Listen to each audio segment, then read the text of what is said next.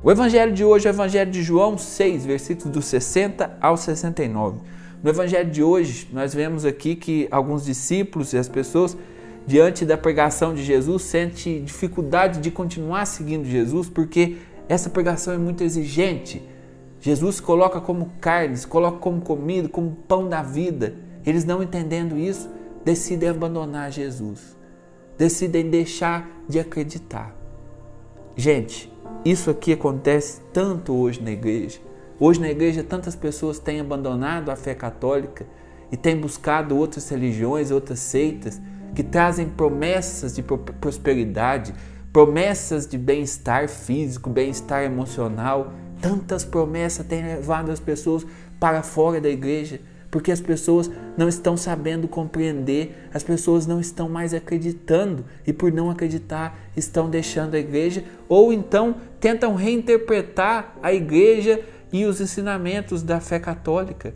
Muitas pessoas querem dizer o que é pecado ou o que não é pecado. Você vê, tem os santos, é, existe os bispos, que sempre quando a igreja é, coloca ali uma coisa em matéria de fé, a igreja ensina que aquilo ali é conduzido pelo Espírito Santo. Mas as pessoas hoje querem reinterpretar tudo para que a fé seja fácil, para que seja fácil crer, para que a fé seja uma coisa suave e gostosa que não me tire do meu comodismo. Mas isso nunca vai acontecer.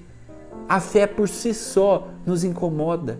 A fé por si só exige de nós um sair-se de si mesmo para fazer a vontade de Deus. Muitos hoje estão fazendo como nesse evangelho, diante da fé católica, dos dogmas, da doutrina, estão deixando deixar a igreja, estão decidindo deixar a igreja, estão embarcando em cada barco furado. Mas nós precisamos fazer como São Pedro.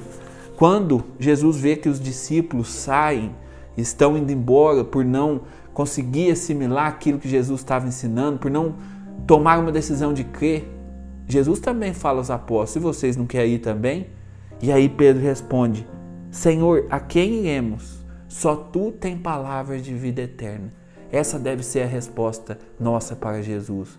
Não importa se as promessas do mundo são sedutoras, se a religião tal, a pessoa estava quebrada, devendo até as cárceles, de repente foi para lá, hoje está prosperando, está bem. Não importa. Apenas quem tem palavras de vida eterna é Jesus. E nós devemos nele permanecer, nós devemos na igreja permanecer. A única igreja que tem os santos, que nós podemos olhar aqui nos cantinhos aqui, Santa Teresinha, e tantos e tantos santos que nos, que nos ensinaram que a vida é muito mais do que as coisas desse mundo, que existe uma alegria em pertencer a Jesus, a única igreja que tem a vida dos santos é a nossa igreja católica apostólica romana.